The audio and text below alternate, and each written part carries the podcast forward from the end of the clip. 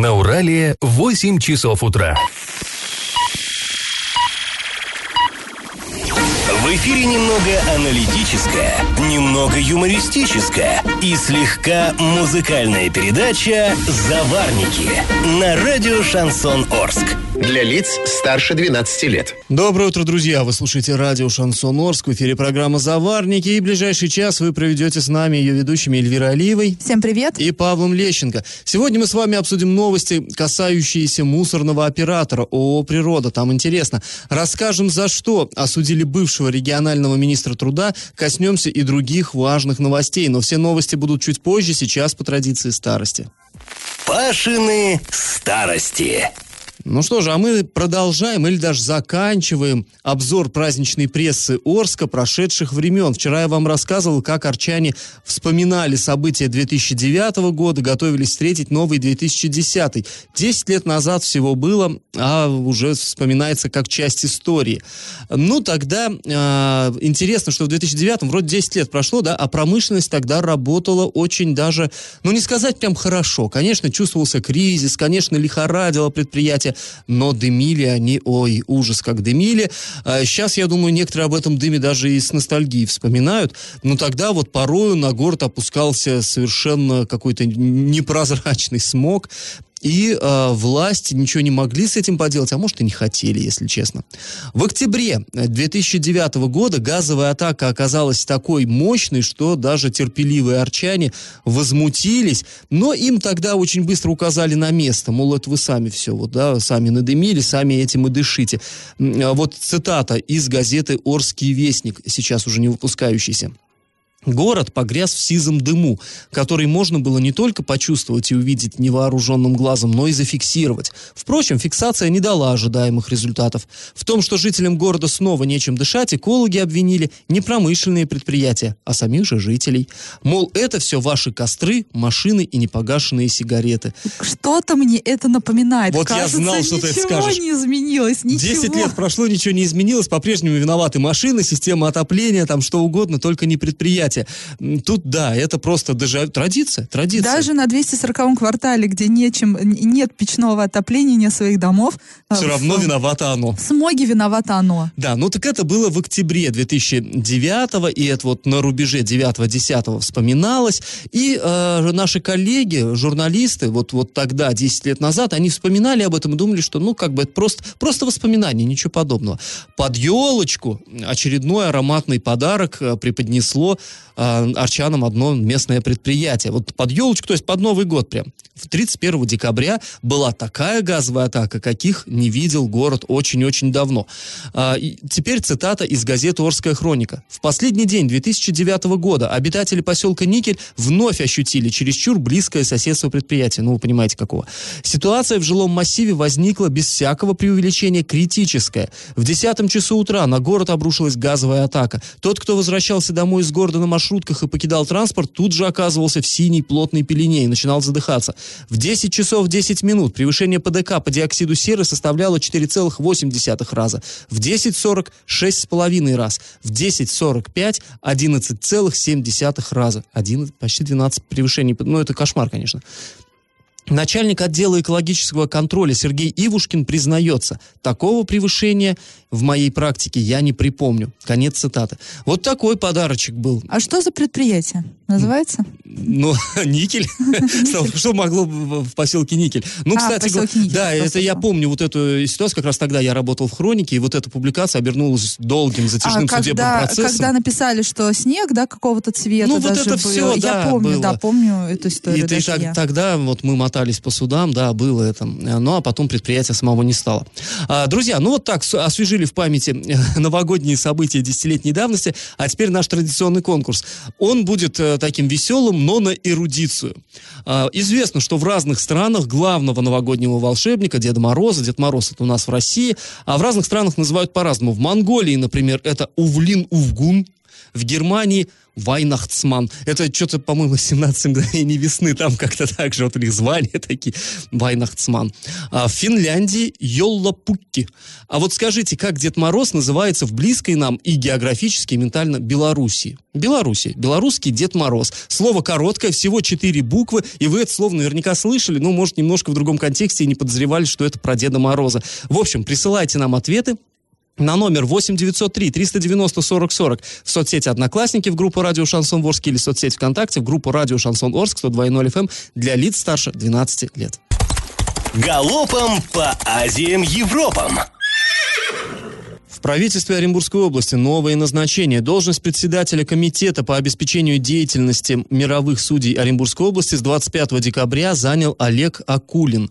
А должность директора департамента Оренбургской области по ценам и регулированию тарифов, наш любимый департамент, Андрей Шумский. Об этом сообщает пресс-служба правительства. Кроме того, назначен заместитель министра труда и занятости населения Оренбургской области. Этот пост заняла Оксана Мамедова. Она стала победителем кадрового конкурса команды Оренбуржья. То есть вот именно через конкурс молодой специалист, ну, работает система.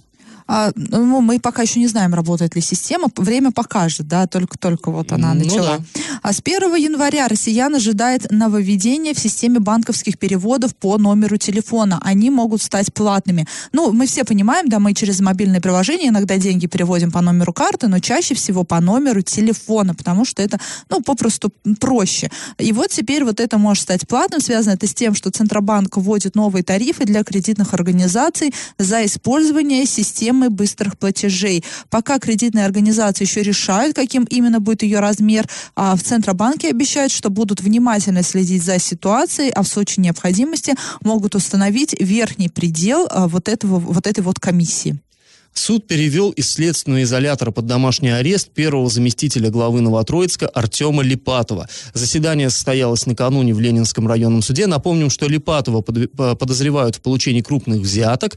6 ноября его отправили в СИЗО на два месяца. До 5 января 2020 года должен был он Новый год встречать а, в изоляторе, но суд изменил ему меру пресечения. Теперь чиновник будет под домашним арестом до 5 марта 2020 года. Интересное решение, да, прям-таки новогоднее чудо для Артема Ну, Липатова. Подарок, да, время чудес. А после небольшой паузы, друзья, мы вернемся в эту студию, опять-таки к коррупционной теме, узнаем, какой приговор суд вынес по другому громкому делу, по делу в отношении бывшего министра труда Оренбургской области. И как это понимать? Оренбургским областным судом было рассмотрено уголовное дело Вячеслава Кузьмина. Это бывший министр труда Оренбургской области. А По некоторым данным, Кузьмин а, скопировал без учета а, важный документ, в котором могли содержаться сведения, связанные с государственной тайной. А изготовление неучетных, а, вот этих вот неуч- неучтенных копий подобных документов является незаконным. Ну, собственно говоря, распространил вот эту гостайну. А, в итоге делом занималась УФСБ, а, и а, приговорили Вячес- Вячеслава Кузьмина по части 1 статьи 283 УК РФ незаконное получение сведений, составляющих гостайну. Как сообщили в пресс-службе суда, экс-министр, экс-министра приговорили к одному году лишения свободы условно. В течение одного года он также не сможет занимать должности, связанные с необходимостью оформления допуска к гостайне. Ну, И я так вот понимаю, что уже и вообще он не сможет. Вряд ли после такого, конечно, куда-то Ну, он в конце госслужбу. концов ушел на пенсию Ну, уже, поэтому да, я да. думаю, что он больше на работу не пойдет работать. Ну, и, ну его, скажет он, на пенсии спокойнее. По версии следствия, будучи э, вот э, в, осведомленным в том, что у него он обладает, имеет доступ к гостайне, а, и э, он э, якобы сделал копию документа, который, э, скажем так, э, регламентирует действия э, на э, крупном предприятии Оренбургской области. Причем А, документ был действие вроде как стабилиз- ФСБшный. Да, действие, стабилизирующее обстановку. Ну, мало ли что произойдет, да, какие-то волнения, и есть определенный регламент, как нужно действовать в той или иной ситуации, а, как стабилизировать обстановку и прочее, прочее. И вот, собственно, вот этот документ он якобы сфотографировал а, и предоставил а, его директору этого предприятия, чтобы он отправил этот документ собственникам предприятия. А собственники оказались иностанцами. А собственники оказались иностранцами, да. А, и э, получилось так, что якобы он э, распространил вот эту гостайну. Вроде как бы странно звучит, да? Э, стабилизация ситуации на предприятии, э, ты передаешь информацию владельцам этого предприятия и тем самым нарушаешь закон Российской Федерации, потому что владельцы предприятий иностранцы. Ну, я так понимаю, по всей видимости, там, наверное, в офшорах, да, что-то. Ну, скорее всего, Кипр, да, у нас в основном иностранцы из тех краев владеют предприятием, почти всеми. Да, также следствие считает, что Кузьмин пытался уклониться от уголовной ответственности и затянуть следствие, уволившись с должности министра. А когда вот эта история вся началась, Кузьмин просто ушел на пенсию. И следствие считает, что уйдя на пенсию, он пытался затянуть э, вот, вот это вот следствие. А также в августе он, несмотря на подписку о невыезде, улетел на отдых в Турцию на чартерном рейсе. Однако в судебном процессе он свою вину не признал. Но я не поняла, вину не признал в распространении гостайны, либо говорил, нет, в Турцию я не летал. Докажите, мол. Вот такая интересная история в правительстве. Вообще очень много, да, вот таких э, каких-то э, уголовных дел было в правительстве, именно связанных с бывшими министрами. А именно тогда, ты помнишь, было, что э, министра э, э, образования Лабузова, как раз тогда у него обыски были, и прям дуплетом сразу бах и у Кузьмина. Тоже там выносили документы, грузили в газели, мы про это говорили, оказалось, что все-таки немножко речь не о том. Да. После паузы мы вновь вернемся в эту студию и снова поговорим об обрушении потолка в доме на улице Чекасина. Я в теме. А мы возвращаемся к теме обрушения потолка в доме 54 на улице Чекасина. А, ну, там интересные такие обстоятельства вскрылись. А, вообще, изначально, когда вот этот потолок обрушился, ну, там вообще, наверное, стоит напомнить, да, что именно там произошло, там обвалилась на, в одной из квартир второго этажа, обвалилась часть потолка, прямо вот на кровать, которая под этим потолком стояла. По счастью, на кровати в этот момент никого не было, и просто вот подзасыпало ее, там деревянные перекрытия, покрытия, очевидно, прогнили балки, доски, и вот это, а там еще на чердаке был какой-то, ну, как всегда, мусор, да, там какие-то кирпичи битые валялись, там чего-то, там ремонтировали когда-то дымоход, и вот это все дело оставили, и это все про просыпалось вниз. Ну, повторяю, никто не пострадал, но, тем не менее, вот в одной из э, комнат трехкомнатной квартиры дырище в потолке зияет, там порядка 15 квадратных метров, то есть здоровенный такой э, кусок обвалился.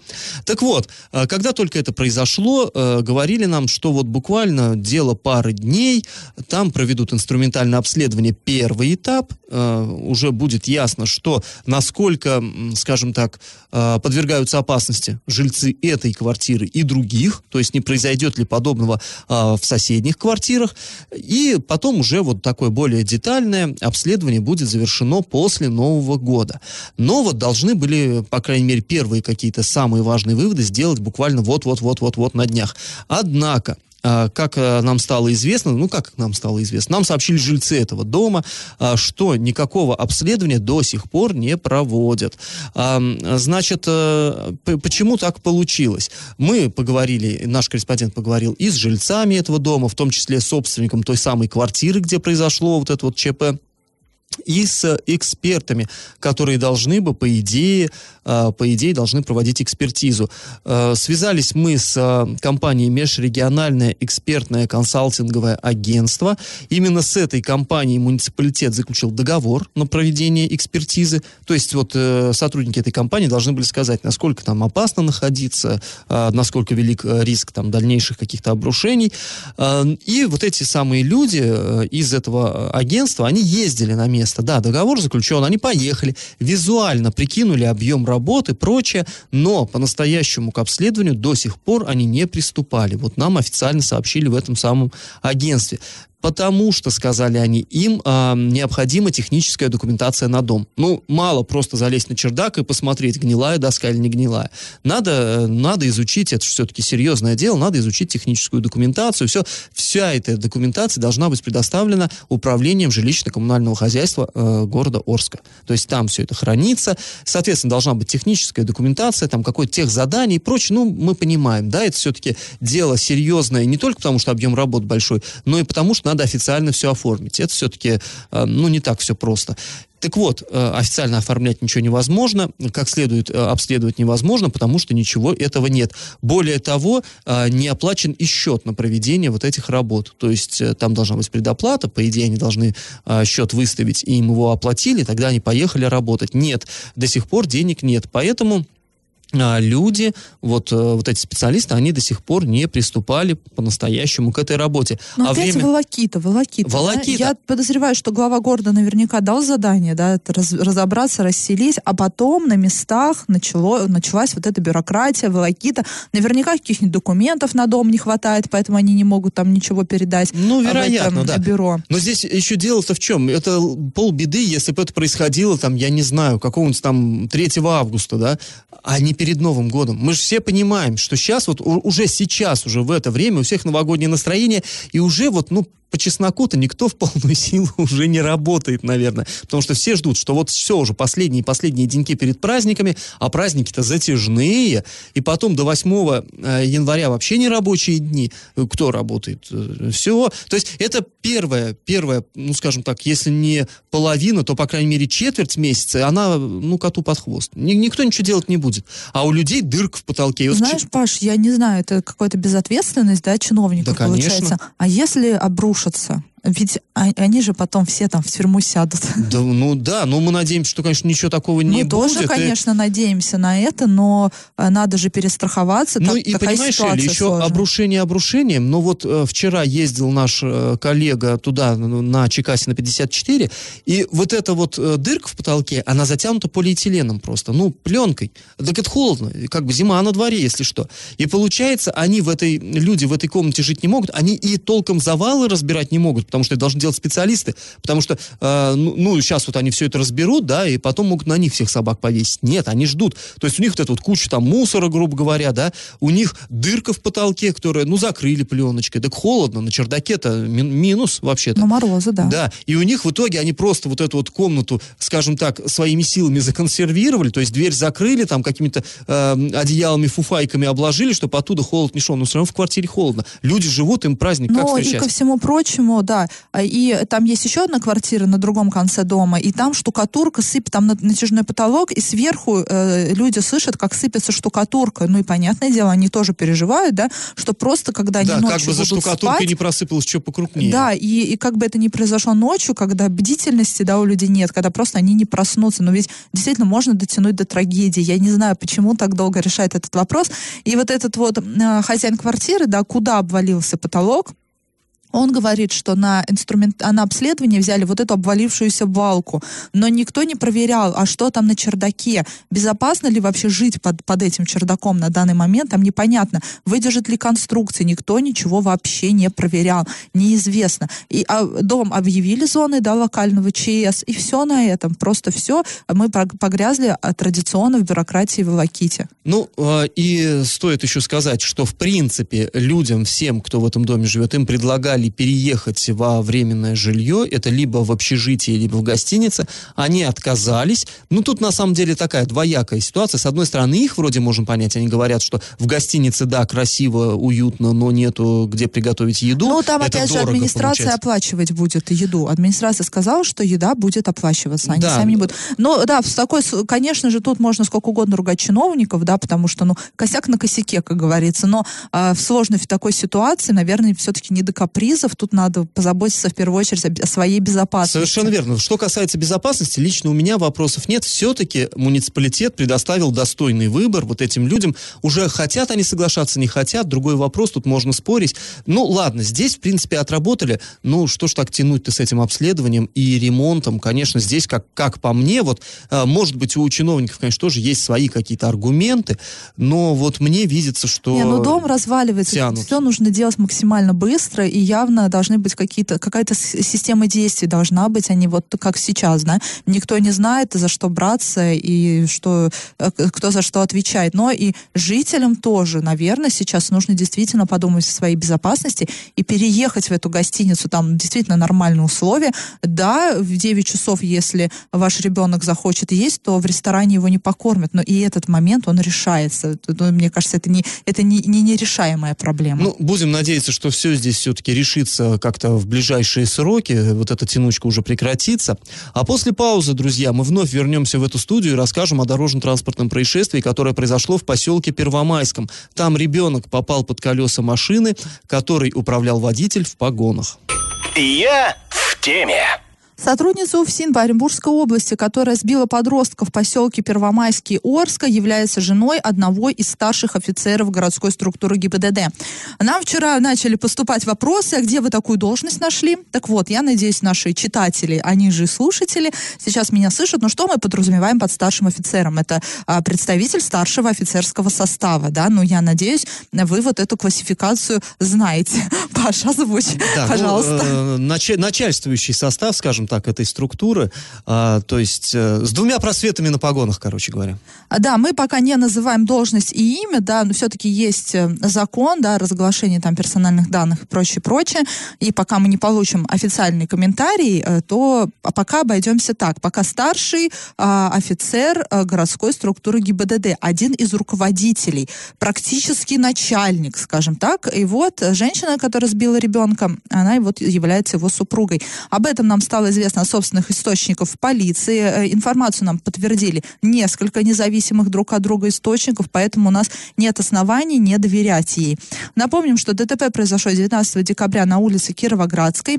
Део Матис сбил несовершеннолетнюю девочку. В результате аварии ребенка с переломами увезла скорая помощь. Сейчас он находится в больнице, но э, состояние удовлетворительное, но приятного мало, да, лежать на кровати с переломными ногами, руками. сильно, да. Сильно, да, пострадала.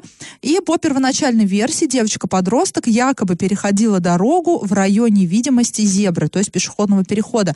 Ну, не, якобы не по пешеходному переходу. Это официальная версия, которая озвучила МВД России по Оренбургской Но области. здесь просто важно, наверное, сказать, что, может, кто-то не знает там правил. Если а, вам надо перейти дорогу, а поблизости пешеходного перехода нет, ну или там, да, там светофора, а, регулируемого, нерегулируемого, любого, вы можете, убедившись в безопасности э, маневра, переходить дорогу, ну вот просто где, где стоите. Но если в пределах видимости нет, если вы по бокам посмотрели, ага, вон где-то переход виднеется, то вы должны дойти до него и уже по нему переходить.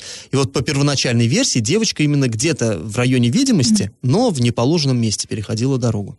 А, Но мама ребенка утверждает, что девочка в момент ДТП находилась на нерегулируемом пешеходном переходе. По словам То женщины... по зебре переходила по самой. Да, то есть переходила по зебре. Есть видеозапись, она была опубликована на сайте ors.ru для лиц старше 18 лет, и там э, зафиксирован, скажем так, часть, один момент ДТП, когда машина сбивает ребенка, и ребенок отлетает. И, мы, и вот на этом видео видно, как девочка, ну, отлетает и летит, но не видно э, именно момент э, столкновения, да, с машиной ребенка. Не видно, где она находилась в этот момент, на пешеходном переходе или нет, но якобы есть свидетель, якобы там ехал таксист, у которого есть видеорегистратор, а, и который, собственно, все видел. Но И он настаивает, что это было на Э, зебре. Нет, он не, мы не знаем, э, о чем он настаивает. У нас есть такая информация, что якобы есть свидетель, но ГИБДД информацию не подтверждает и говорит, что они сейчас находятся а, в процессе поиска свидетелей вот этого ДТП. Но на видео, да, публико, которое наши коллеги опубликовали, там видно, что к ребенку подбегает женщина.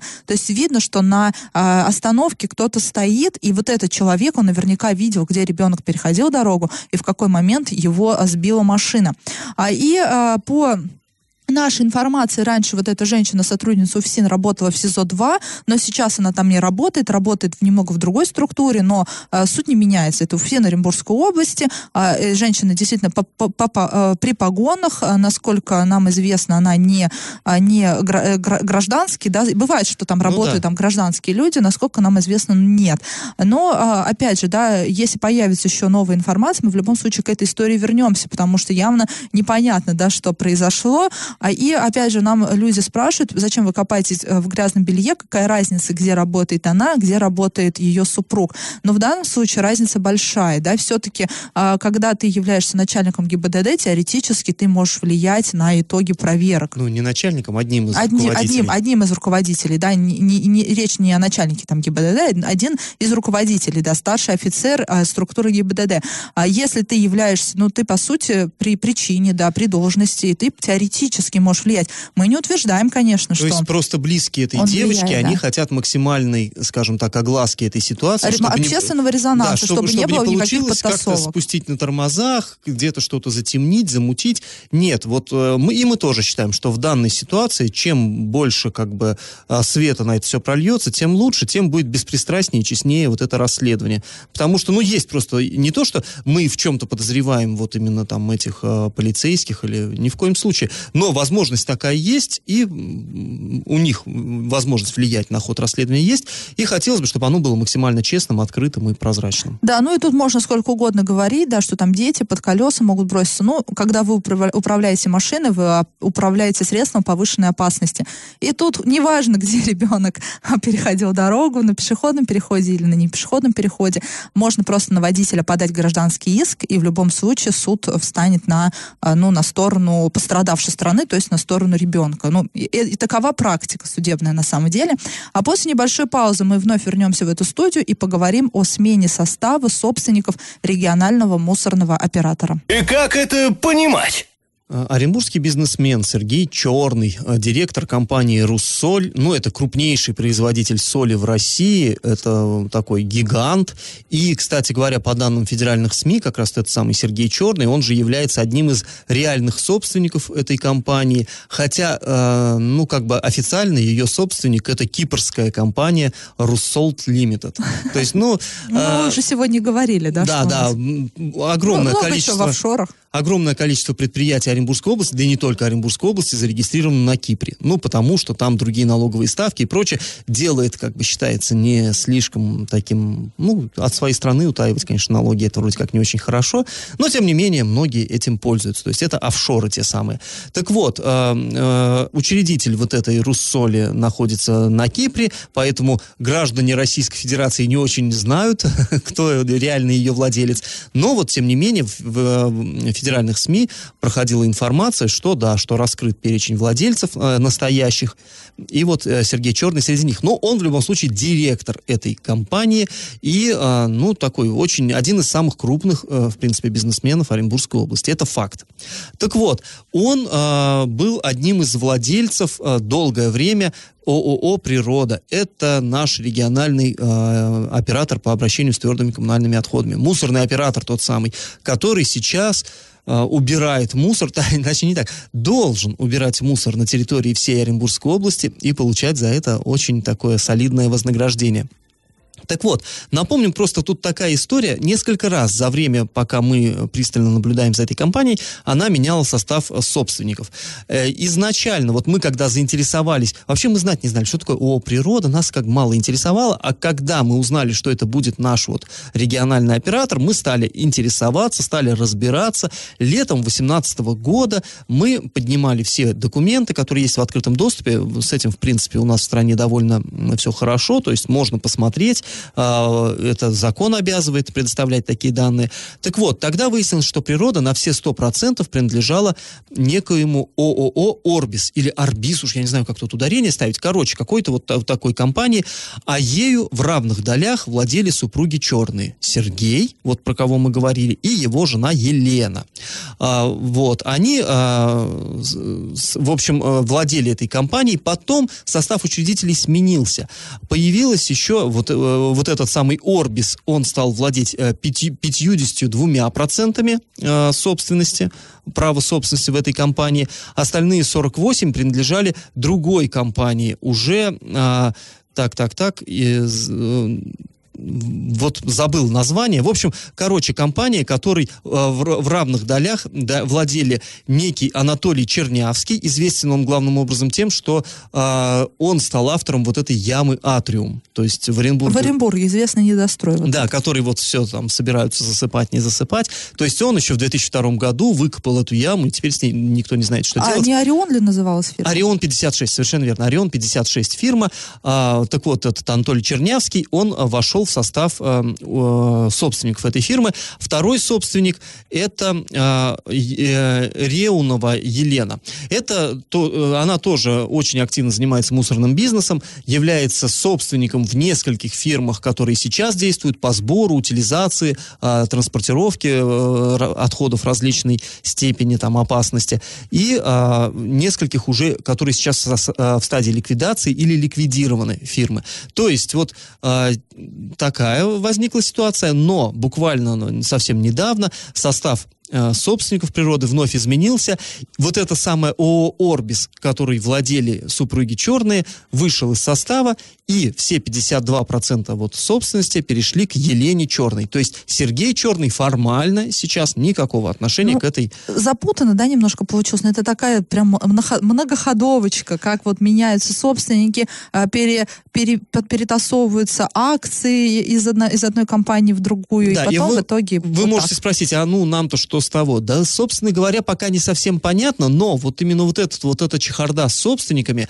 А, дело в том, что не так давно ходили слухи, очень настойчивые, не только слухи, но это там довольно авторитетные СМИ или телеграм-каналы об этом писали, что вполне возможно у нас сменится вообще региональный оператор. Ну, Денис Пасов сказал, что это невозможно, просто потому что правительству придется платить не, огром, огромен, огромнейшую неустойку. Да, но тем не менее любая нестабильность вот в этом деле, она так, ну, э, скажем, интересует Нестабильности нас добавляет еще и тот факт, что Черный является э, участником очень громкого скандала, там связанного даже с убийством. Ну, наверняка мы еще будем возвращаться к этой теме в ближайших выпусках, а после небольшой паузы вернемся в эту студию, чтобы подвести итоги нашего традиционного конкурса. Раздача лещей. Ну что, пора подводить итоги нашего конкурса. В начале программы я спрашивал вас, как в Беларуси называют главного зимнего волшебника, белорусского Деда Мороза. Зовут его Зюзя. Словарь сообщает, что Зюзя – это божество, которому подвластна стужа, ну, в фольклоре белорусском. Дед невысокого роста, у него длинная седая борода, ходит он босиком и без шапки, а в руке железная булава. Вот под Новый год, по белорусской традиции, принято варить кутью, приговаривая «Зюзя на дворе, кутья на столе». Ну, в общем, вот так, Зюзя. И а, мало было сегодня правильных ответов, а, всего там 3-4, да, но первым был Владимир. Поздравляем его, и мы прощаемся с вами, друзья. Этот час вы провели с Эльвирой Алиевой. И Павлом Лещенко. Пока, до понедельника. Завариваем и расхлебываем в передаче «Заварники». Каждое буднее утро с 8 до 9.00 на радио «Шансон Орск». Для лиц старше 12 лет. Радио «Шансон». СМИ зарегистрировано Роскомнадзором. Свидетельство о регистрации Л номер ФС 77 68 373 от 30 декабря 2016 года. Для лиц старше 12 лет.